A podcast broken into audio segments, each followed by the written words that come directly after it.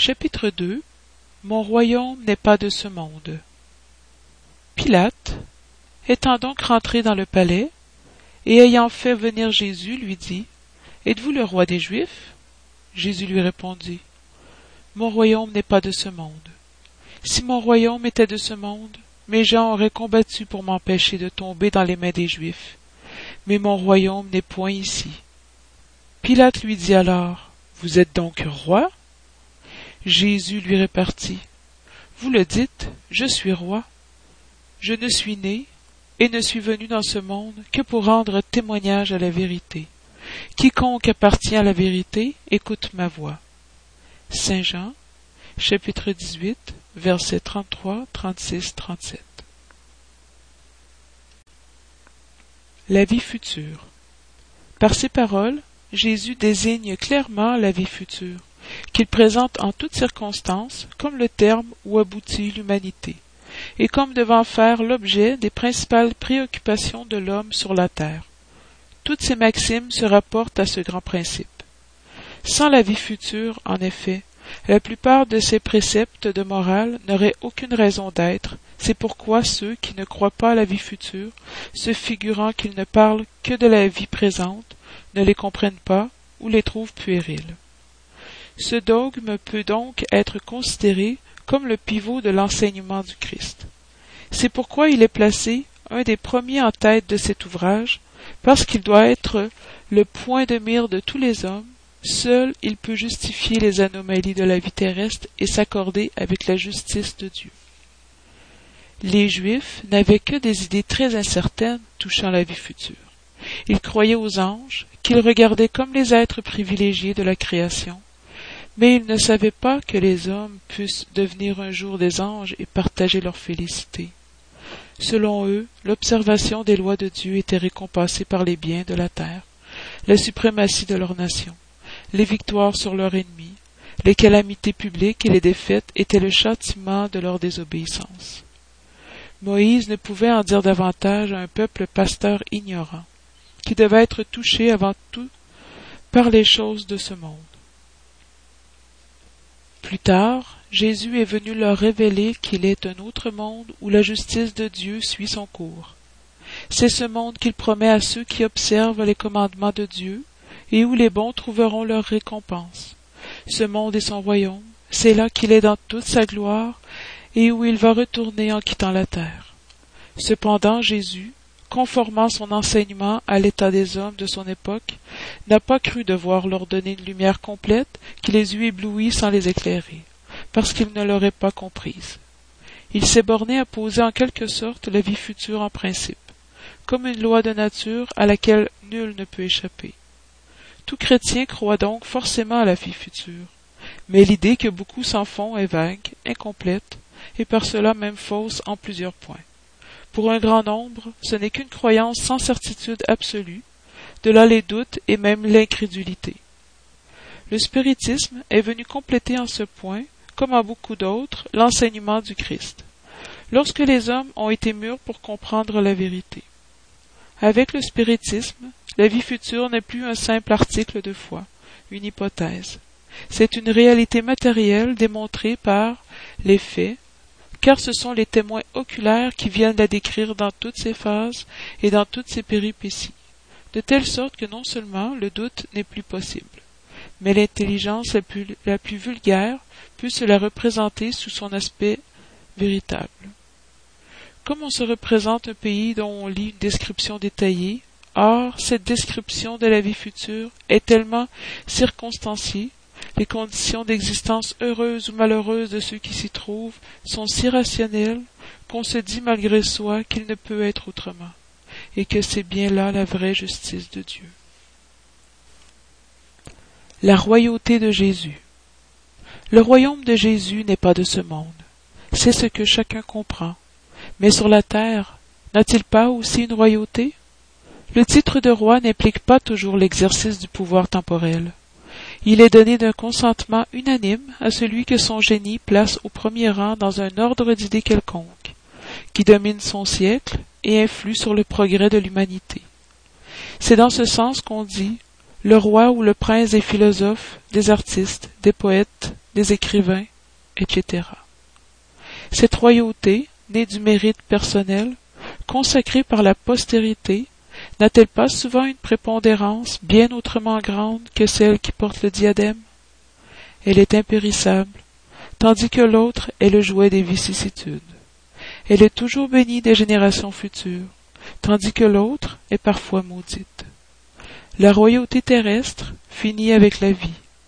La royauté morale gouverne encore et surtout après la mort. À ce titre, Jésus n'est-il pas roi, plus puissant que C'est donc avec raison qu'il disait à Pilate, Je suis roi, mais mon royaume n'est pas de ce monde. Le point de vue. L'idée nette et précise qu'on se fait de la vie future donne une foi inébranlable dans l'avenir. Et cette foi a des conséquences immenses sur la moralisation des hommes en ce qu'elle change complètement le point de vue sous lequel ils envisagent la vie terrestre. Pour celui qui se place par la pensée dans la vie spirituelle qui est indéfinie, la vie corporelle n'est plus qu'un passage, une courte station dans un pays ingrat.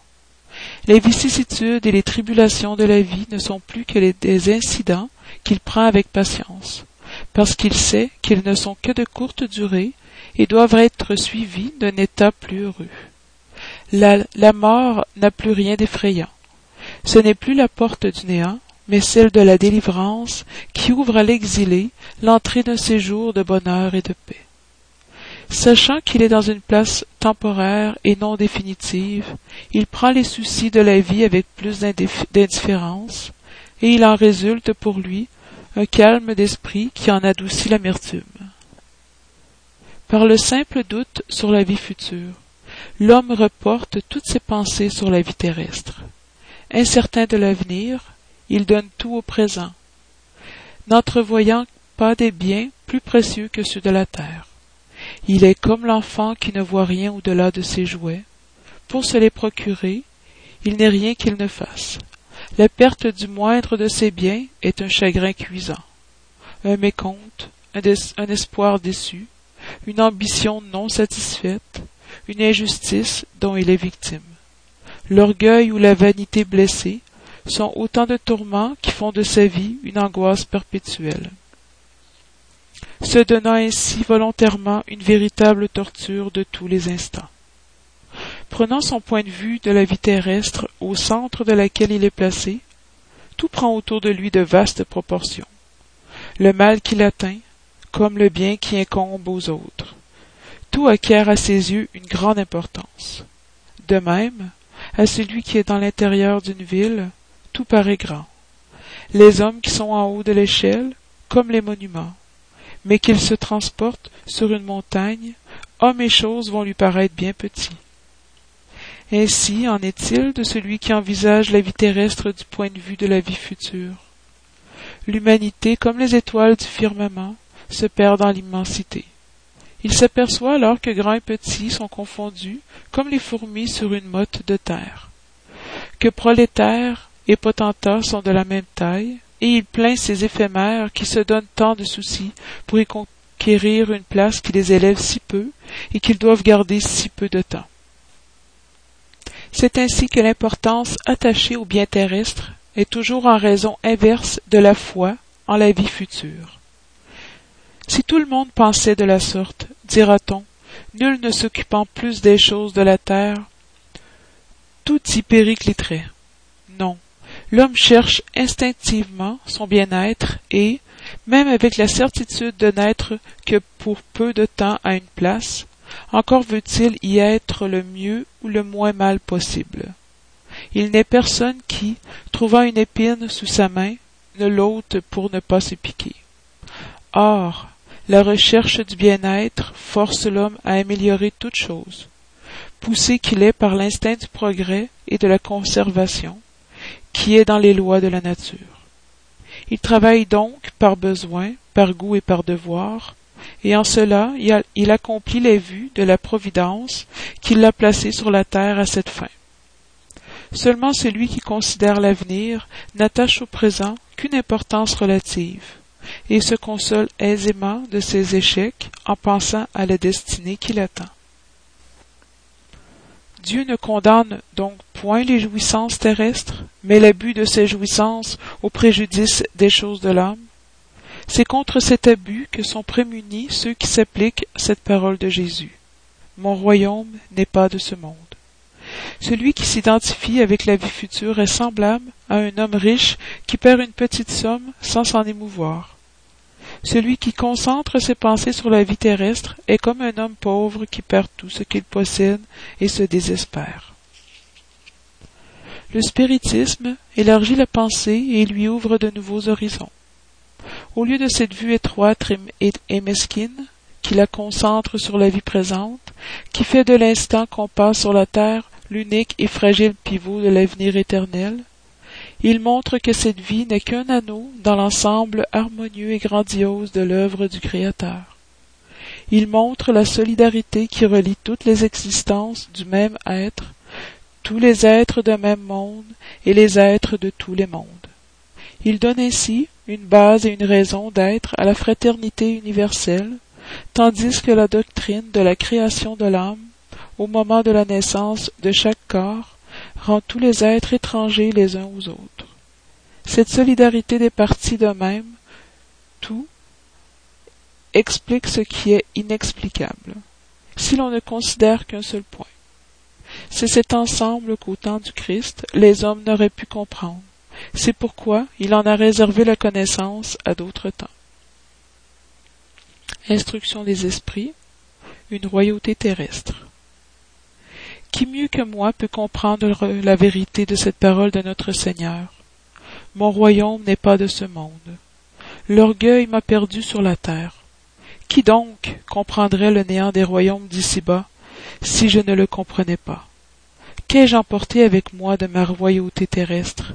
Rien, absolument rien. Et comme pour rendre la leçon plus terrible, elle ne m'a pas suivi jusqu'à la tombe. Reine j'étais parmi les hommes, Reine, je croyais entrer dans le royaume des cieux.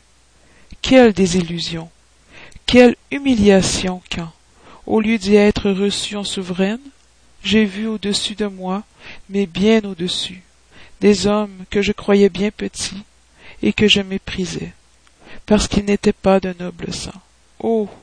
qu'alors j'ai compris la stérilité des honneurs et des grandeurs que l'on recherche avec tant d'avidité sur la terre. Pour se préparer une place dans ce royaume, il faut l'abnégation, l'humilité, la charité dans toute sa céleste pratique, la bienveillance pour tous. On ne vous demande pas ce que vous avez été, quel rang vous avez occupé, mais le bien que vous avez fait, les larmes que vous avez essuyées. Ô Jésus, tu l'as dit. ton royaume n'est pas ici-bas, car il faut souffrir pour arriver au ciel et les marches du trône ne vous en rapprochent pas. Ce sont les sentiers les plus pénibles de la vie qui y conduisent. Cherchez-en donc la route à travers les ronces et les épines, et non parmi les fleurs. Les hommes courent après les biens terrestres, comme s'ils devaient les garder toujours. Mais ici plus d'illusions. Ils s'aperçoivent bientôt qu'ils n'ont saisi qu'une ombre, et ont négligé les seuls biens solides et durables, les seuls qui leur profitent au céleste séjour, les seuls qui peuvent leur ouvrir l'accès. Ayez pitié de ceux qui n'ont pas gagné le royaume des cieux. Aidez-les de vos prières, car la prière rapproche l'homme du Très-Haut. C'est le trait d'union entre le ciel et la terre, ne l'oubliez pas. Une reine de France, Le Havre, 1863.